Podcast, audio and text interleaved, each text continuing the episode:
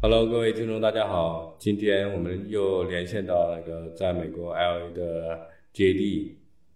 Hello，JD。嗯嗯，大家好，听众朋友，大家好，罗比你好。今天我们聊一聊关于美国近期上半年发生的一些比较奇葩好玩的事情。嗯，像像去年，去年我记得在上次我们聊天的时候说嘛，就是现在的华人。社区的就是也是不太安分嘛，然后现在就是去年到今年没有任何改善，而且感觉是越来越恶化了。是什么这个内卷的状态吗？还是怎么样？嗯，倒不是内卷，就是就是现在社区的治安的问题。一个是上次我们说，就是那个在在选举期间那个时候，不是就有好多那个就是那个不法分子就趁乱趁火打劫啊或者什么的。然后，然后还有就是那个在那个呃，就是那个那个那个那个人不不可提及的那个，你一直在说 这个词儿，对，到处就打砸抢吧。嗯。然后那个事情其实那个高峰过去了之后，全美国的状态其实就会就你就会发现打砸抢的频率就比以前高很多。嗯，但是零元购呢？零元零元购是现在是遍布美国各个州吗？还是怎么样？还是只是各个州？还是只是零元购？真的假的？真的，真真的是各个州。因为一般来说，就是你超市或者是商铺一般都是有保险的，所以也不会去冒这个险。但是问题是，就是现在对于这个。这个不法分子惩罚措施是越来越少，越来越宽松，所以就导致，而且他们看过前面好多人是这么做了，没有受到任何惩罚措施，嗯，所以这些人的胆子就会越来越大。但是老一批的人不断的去犯案之后，还有新的人去加入他。嗯，那他这个是一个，我我之前详也不是详细的，就是稍微看了一下，他是多少多少美元之内可以所谓的零元购吗？还是？他根本不按这个套路来，就是看到什么就拿什么，还是？一一般的来说是不按套路来，就是是这样的，零元购进去这个购物的这些人，他其实并不去考虑自己到底是偷了多少钱的东西，他只是拿他力所能及范围之内能能能够拿走的东西就走了。嗯，零元购的这个就是东西，它并不是说我算好这个价值，我就拿这个价值的东西走。他那个标准就是九百五十块，这这条标准是给什么？是给你定不定罪？嗯，要不要关你继续坐牢？是这条法律。就是好，你这个人如果被抓了，你当时偷了只有七百块的东西，我给你张 warning，我给你一个可能社区的惩罚，就比如说你出去扫大街、捡垃圾，几个月的时间，我不关你的。嗯，你你每周再来两三次的这个义务劳动，这个事儿就算结束了。所以九百五十块是。是这个标准是，如果你超了九百五十块，我再关你进去坐牢，我才政府才起诉你，嗯，否则他就觉得没必要起诉，这个就导致了很多人就是零元购的时候更肆无忌惮。一般的你想，很多人去哪里呢？去沃尔玛超市，对啊，超市 Target，然后还有一些就是这种大型的超市，他进去之后吃的、喝的、用的什么都有，但是它又不是特别贵，嗯，对吧？都是那种比较比较相对来说比较便宜货，你推满一车出来可能就五六百块，嗯。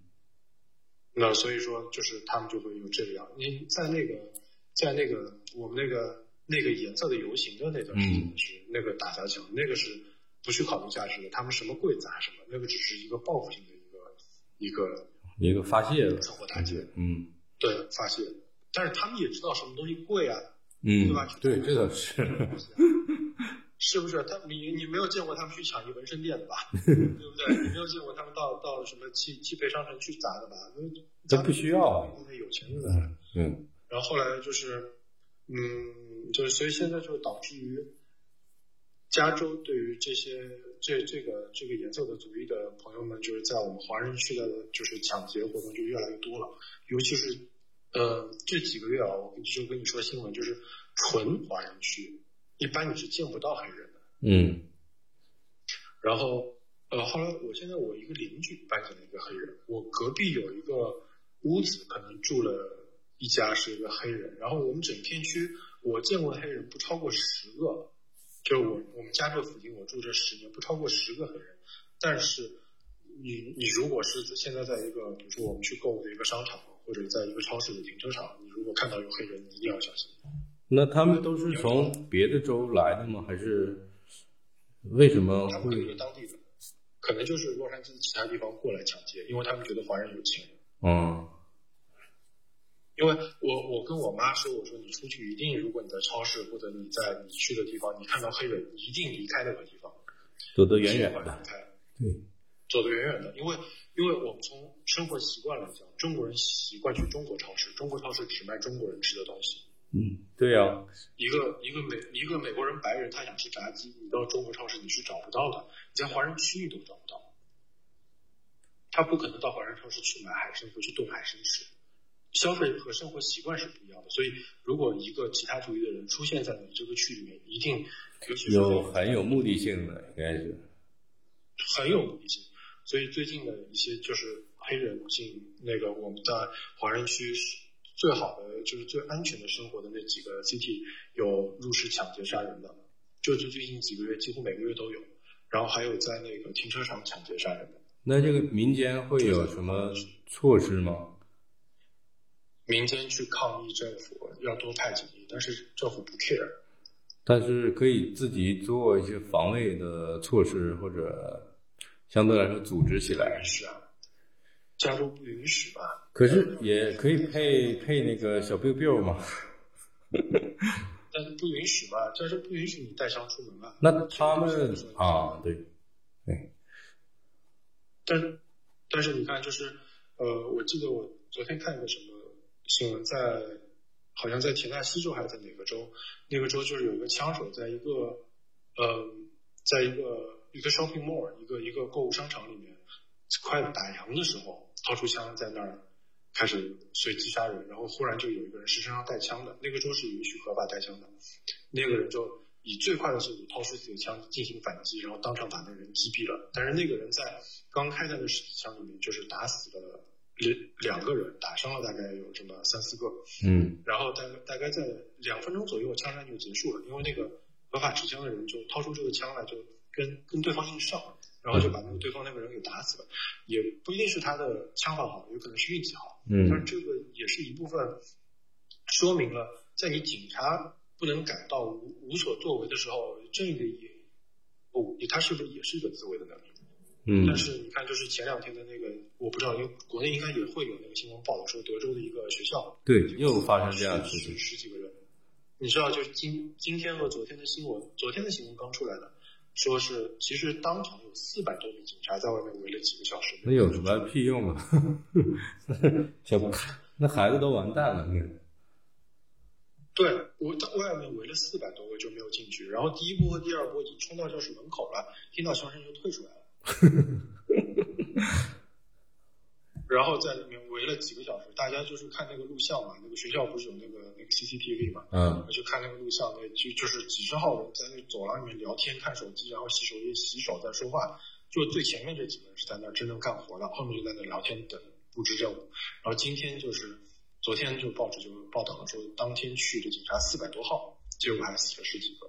但是你就相对于警察这个懦弱无人无能，你就看那个今天的一个新的报道，就是人家掏枪反击，在几分钟之内就解决了战斗，对吧？也不说这个人是运气好还是真的是枪法好，但是问题是他是有用的。对呀、而且警这些警察肯定都有防弹衣，还有防护防护服之类的，而且相对来说受过训练的。为什么？所以就感觉，所以这个时候你就会发现，其实他们并不是警察，不是为了救人的，因为我我记得我对他们来说就是个工作，是吧？对他们是要保护自己为主的。我是看过一个就是科普美国警察法律的一个人以前讲过，就是说在美国的，就是警察条例中是这么说的，他说警察他有义务责任保护你，就是保护你，但是他不是需要牺牲自己去保护你。所以如果他觉得对他自己的情况糟糕的时候，是以保护自己为主的。所以你看，警察掏枪去有好多就是，就我们看很多录像和视频啊，什么是警察掏枪打死对方的那个人，他是以保护自己为主的，而不是说先去劝降、劝服你为主的，嗯，或者怎么样。就是如果你旁边一个人冲过来保护那个人，你也可能会被打死。所以就是还是本质上的甚至有的人停车停在自己自己自自家门口，自家门口，嗯，对，都会被轮子都给卸掉。还有监控吗？啊，你自家门口有监控是吗？自家门口没有监控，半夜的这个监控你也看不清楚到底有什么事情。嗯就在自家门口被四个轮子被卸掉，所以从你看上周我们不是没打什么电话嘛，然后从上周到这周，我看到大概起码有四五个四五件事这个事情发生了，就在华人区，而且都偷好车的，而且是奔驰的轮胎比呃奔驰的轮子比宝马的偷的概率要高，嗯，应该是卖的比较高。可能是可能是卖的比较好，卖的比较好。呃，然后我还特地上网去看了，就是这个四个轮子的价格，我去查了一下原价。我在因为我在易贝上也在卖我自己的一些闲置嘛，然后我就会去查一下易贝的这个就是那个一四六的这四个四个轮轮组的价格，你就会发现易贝的价格真的是好便宜，四套它它上面写四套几乎全新，呃两千六百块，你加个税加运费到手三千块就有了。四四年配置一套下来都是五五六千块吧。然后后来我就在想，嗯这个是不是就是网上人家那种就是说那个被偷到的那些？因为你没有办法去追踪这个到底是谁的东西。对啊，这太有可能会发。现这样的东西真不少嘞，你知道吗？一打开哇，数百个都是在卖的。就只能是不要不要买好车或者低调一点，在这个非常时期，而且也没有，估计报警也没有什么屁用。也不会，我觉得反而跟开是不是好车没关系。上周的时候，上周一还是周二，在华人区的一个停车场里面，有一对夫妻两个被打劫了。他们开了一个很破的 Toyota，但是那个那个那个男的呢，是带了一个大概有，好像说是十万块钱的一个一个劳老表啊，可能那个劳力士是十万块钱。嗯，对，就被人家持枪抢劫了，是两个黑人下来就是持枪抢劫，所以我跟我妈说，你只要在你你所去的地方看到黑人就立马走，是有道理的。华人区不会有黑人，这是一个固定的模式。我们家住的这边黑人，他吃饭他也是跑到白人区或者到老美的超市、老墨的超市，也不会在中国人超市去吃饭。嗯们生活习惯是不一样的。对我们对于正常人来讲都有生活习惯，比如说，如果我是吃中餐为主的，我就是在中国人的区，我很少出去到外面其他地方去吃中餐。我到一个美国人的区去吃中餐，那吃到的肯定不是我所谓的正宗的中餐嘛。所以生活习惯这东西有很大的讲。那那群哥们就一直是在华人区动手的，你会发现，呃，除了偷轮胎那个被人家看到，好像是老莫，就墨西哥裔的，嗯是一个母亲带着三个孩子。嗯那个偷轮胎的，对，除了是个偷轮胎的是墨西哥裔的以外，所有的现在在华人区的抢劫啊，或者杀人啊，或者是这个偷盗啊，这些东西全是同一个族裔的。那这些觉得在那个华人区住的这些黑人，他们是以教育为主的吗？才跟华人住在一起吗？呃，也不是啊，就是其实像比如说我现在住的这个区叫 Alhambra，这个区可能在呃二十多年、三十多年以前，这个区是有有很多的日本人和白人，然后还有少部分的黑人是住在这个区的，然后逐渐逐渐的，就是说群体是会相互吸引的，大家会都就住到一块儿去了，所以说这块区的日本人越来越多的搬出去了，中国人就会越来越多的搬进来。然后这个区的黑人也有越来越多的搬出去，然后墨西哥人也会逐渐的搬进来，所以就是他会种族会慢慢的替代，所以住在这边的很多人其实是原先就住在这边的，嗯祖祖辈辈就住在这边的，所以他们可能就并没有搬出去。然后我所知道的住在这边的 apartment 里的黑人，像我以前住在也是这个区，但是离我这边大概有三分钟车程的那个地方，我隔壁有一对看起来受过高等教育的呃黑人夫妻带着小孩儿，然后开着非常 fancy 的一个车，所以那个是我觉得他们可能是会注重教育。我现在隔壁的这一家，可能只是因为在这时间久，几十年以前的房子嘛，嗯可能就是一直是住在这边就没有搬，但是他们工作也不是在这边的。就是习惯了，就是嗯，只是只是住在这边，你住到别的地方去，你是要要么就换房子，要不就是到别的地方有多余的开销，对吧？你无论租房还是买房，可能价格都不一样吧。现在真是也挺卷的，大家都觉得不不太安全。那么没有任何的就是这方面的提高，这是，哎呀，愁啊！这一年以来没见好，直接坏。呃，就没有什么良性的办法解决这个问题。嗯，没什么良心办法，反正反正我我今年又买了那大概四把枪，只能这样了，你怎么办呢？给自己壮胆吧。嗯，实实际又没什么用。嗯，也只能这样了，对。也是个对，所以就是，所以我跟我妈说，就是如果不是她的话，我可能很早就会搬离加州。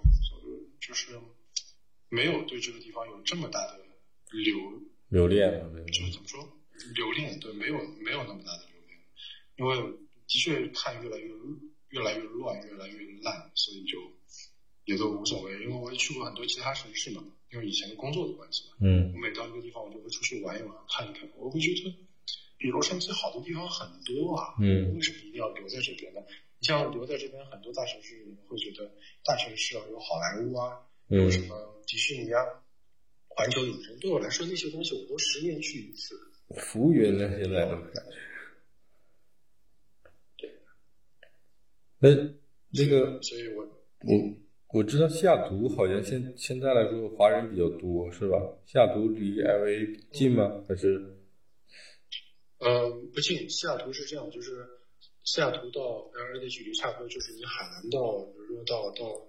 到上海可能再远一点，嗯，因为它是一个在我在都是在东海岸嘛，啊都是在西海岸嘛，但是一个最北一个最南，嗯，所以我们这边开车过去的话是二十个小时，十八到二十，不停的话，也还可以，也还可以休息休息一个晚上，嗯，我去年我去年的八月份到那儿去旅游了一下。当时是开车过去的，所以我们当时是就是在外面住一个晚上就到了嘛。嗯，也也还可以，其实不是特别远，因为嗯主要公路好，在这个公路上你开我们这一路的速度大概大概是，你按照公里来算的话，一路都是一百三一百四。嗯，就过去，然后休息站啊、加油站什么都很方便，所以其实没耽误什么时间。所以我们头一天的头一天的早晨走挺早的。然后当天晚上在出加州以前睡觉，第二天早晨大概七点钟再出发，晚上吃晚饭的时候就到了。挺好，嗯，对那边那那边的环境相对来说，我就觉得也是比洛杉矶要好。呃，我我如果就离开洛杉矶，我会首选的地方之一就是西雅图。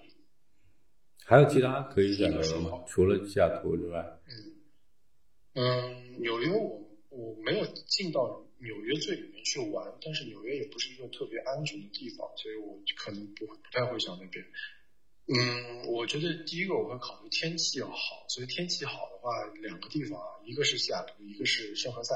但圣何塞是在加州的啊，所以就北加州也不考虑。嗯嗯，如果再往其他地方搬，我觉得盐湖城其实也还可以，因为它那个地方是有四季分明嘛。嗯，而且盐湖城呢，就是整体来说城市建设它不落后，它挺好的，整个城市感觉都是挺新的，冬天能滑雪又不用跑很远，然后整体的生活的成本、房子的价格也都合适，所以我觉得住在那边也好，而且那边华人其实也不少。嗯，呃。所以生活来讲，你想你想过中式生活也可以，你想过西式生活也可以。呃，冬天就让自己彻底放假吧，好好休休息休息。然后夏天吧，那边夏天那边倒也是挺热的，但是可以玩水嘛。嗯，那边也还可以。然后如果离开这些地方呢，我可能会去嗯休斯顿。嗯，呃，休斯顿那边也是靠靠海，然后休斯顿那边近两年好像变潮湿了。因为前两年我去找那边朋友玩，就是他跟我说，忽然就是那一年，他说就开始潮湿了，有点像上海夏天的天气。那不是可以理解是那个什么吗？可以理解是温室效应感影响全球全球气候变暖。可能会有吧，但是总这肯定会的。这个发展状态也是不错，所以我觉得也挺适合去住的。今年的国内是普遍温度升高嘛？你看全球的整体温度，印度前一个月报已经达到六十度，就是室外温度。然后国内的话，前前半个月吧，四川四川盆地地区已经达到四十多度，然后北京的话这几天三十多度往上走，就是持续的高温。洛杉矶最近也是，就是白天就觉得特别闷，因为以往我是记得很清楚，以前我们老喜欢洛杉矶的天气，是因为它夏天你只有在外面热的时候，你不会感觉有种闷热。哎，有风是吧？湿气很高。嗯。然后现在也是，就是就上个星期吧，包括这这星期白天有时候就是在我店门口站着的时候，就会觉得感觉好像跟去年前年比有点不一样，就感觉有点闷了。就整体的整体的全球的温度还有湿度都是大幅度变化，然后去年是好像是去年也是极端天气吧，记得冬天特别冷，但是也说是特别冷，可能相对来说会缓慢一点吧。然后到了今年的夏天就感觉特别热。去年夏天有这么几天，的确是。很恐怖，但大部分的时间其实因为我是待在室内嘛，嗯，所以我并不是知道外面会怎么样。但是普遍反应来讲，大家都是说，就是现在的夏天的最高气温会比以往多这么，就是这这这么几天。比如说以往可能就是最高气温可能就是十天二十天，那现在可能要一个月。当然它不是一个月连续三十天。对吧？它可能是也是分开，比如说我这个星期有这么两三天特别热，下星期又这么三四天，现在就感觉频率变高了。对呀，这个就感觉像是极端天气，突突然又冷，突然又热，然后突然又湿度又特别大，然后突然又特别干，就是能明显的感觉到这个变化。嗯，这我们这个我们其实真的也没有办法控制，但是就是的确是。本身生活环境，其实我就觉得现在洛杉矶就没有那么太平，再加上这个气候又这么一变化，心里就烦的很。嗯，包括那个整体减排，就是你们那边有没有什么政策或者是要推行的，还是根本都不 care 这些问题？呃，你不觉得这件事情本身说出来就是很可笑的一个？口头的一个东西吗，但是它这个汽油又在涨涨价。呃，对啊，你涨价了就不过日子了嘛，就是就像我说的，你肉涨价你就不吃嘛，我少吃，但是我还是要吃啊。我少吃不是因为我主动去不吃的，而是因为没有办法，对吧？所以它这减排不是让我心甘情愿的去减排，它是以这个涨电费的这个方式让我心不甘情不愿的少开空调，那我是不乐意啊。但是，但是你有没有想过，你真正的这种减排，你不应该在我们身上想办法。我住的一个小 apartment 这么小，我一个月电费，我开空调开一个月才三百多块。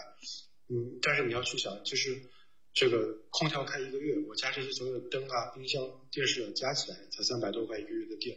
你要知道，一个我们就是好莱坞一个一个一个明星的豪宅，它一天的电费可能就是五百块。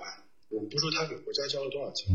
那院子很大，光那些景观装饰灯，这些灯就赶上我们家大概这三三十个我们家的这些灯了。是啊，它一它灯一开，这些都是热量啊，产产生热量都是需要耗能的，它整体加起来就很多钱。对，而且就是你你有没有想过，就是你家里如果只是一个房间一个空调，我在这一个房间我开这一个空调，可能就是制冷效果就完全已经够了，而且很好。它那么大的一个 house。中央空调一台机器根本不够的。我看过那个豪宅的那个人家那种介绍，两三千万的豪宅，人家那个是八个机组，十六个十六个中央空调同时工作，那多少热？所以我这个就觉得这个东西，他提出这个口号，我就我就很想笑。那能怎么办呢？除非我赚不到钱，啊，在我能赚到钱的时候，不是赚钱就是为了自己过得舒服一点的嘛？你那个口号讲出来就跟我们这生活更美好的口号就就不对，就是一个矛盾体。所以你无论中国还是无论美国，我觉得搞这种事情都不对。你有这个时间，你去多努力努力搞搞清洁能源啊，对吧？你把那些清洁能源再多普及普及。这倒是，对呀。节能减排，其他东西有什么用？是吧？你那个石油的什么价格你降一降，对不对？你那个叫什么？那个原油价格降一降，呃，然后你去搞点什么新能源代替代替这个东西。但是国内的是不会降的，国内的这也想想两三个月，我感觉我的油都快加不起了，而且九十二的、九十五的，现在价格都已经是八块起了。我记得去年的时候还是七块多、六块多，就特别搞笑。你你你你加一缸油满满箱的油能比去年贵百分之多少？我去年的话加加加一一箱子油，差不多。我的车四百块钱就够了，如果是今年的话，差不多要加到五百到六百，就加满一箱。现在现在我都不敢加满一箱，我都按按那个两百块钱、三百块钱人民币这样加。你知道我去年的时候，我加满就是我我一般我加油，因为我我上班离家近嘛，所以我那个亮红线我都不着急去加油，我都能再跑上一天两天，然后然后就实在是没有油了。就看到那个已经油表的红线下面都已经到底了，我再去加。然后那个时候去年加的时候可能是八十块或者出头一点点，有时候是油价浮动的时候，有时候七十七十七八块钱，有时候就是八十出头一点点。然后忽然今年有一年就年初的时候，有一天我加油，因为我习惯就是油枪插上去之后，就我就上车里坐着了，然后过一会儿听油枪。就是我玩手机，过一会儿听到油箱啪，它跳掉之后，我就下来看。我把那个油箱往机器上一挂，一看那价格一百十五块，今年年初，我想啊，一缸油就贵了我二十多块，将近三十块钱，怎么会这么夸张呢？吓到人了。那个时候，对我一直没有关心这个问题，后来我就看群里面好多人在聊，就忽然油价就涨上来了，在一周里面。对呀。我这一缸油够我跑了一周多两周了，你知道吧？但是整体的一周没关心油价。对啊，整体的国际的原油价格是下调的，然后就是国内的是上涨的，美国的也是上涨的，就感觉 你在玩什么？现在我今年年初是一百十多，然后我现在加一缸是一百二十块，所以我就对比一下，就是我去年是八十一箱，今年是一百二一箱，我涨了差不多是三分之一。啊，涨涨呃，贵了将近是四分之一，啊不对，贵了将近二分之一。你看八十到一百二，涨了四十块吧。我原先一缸油才八十块钱。对。所以这是真是夸张。我前两天看我们这边都有六块多少，六块七、六块八。去年那个时候才多少？才四块二三。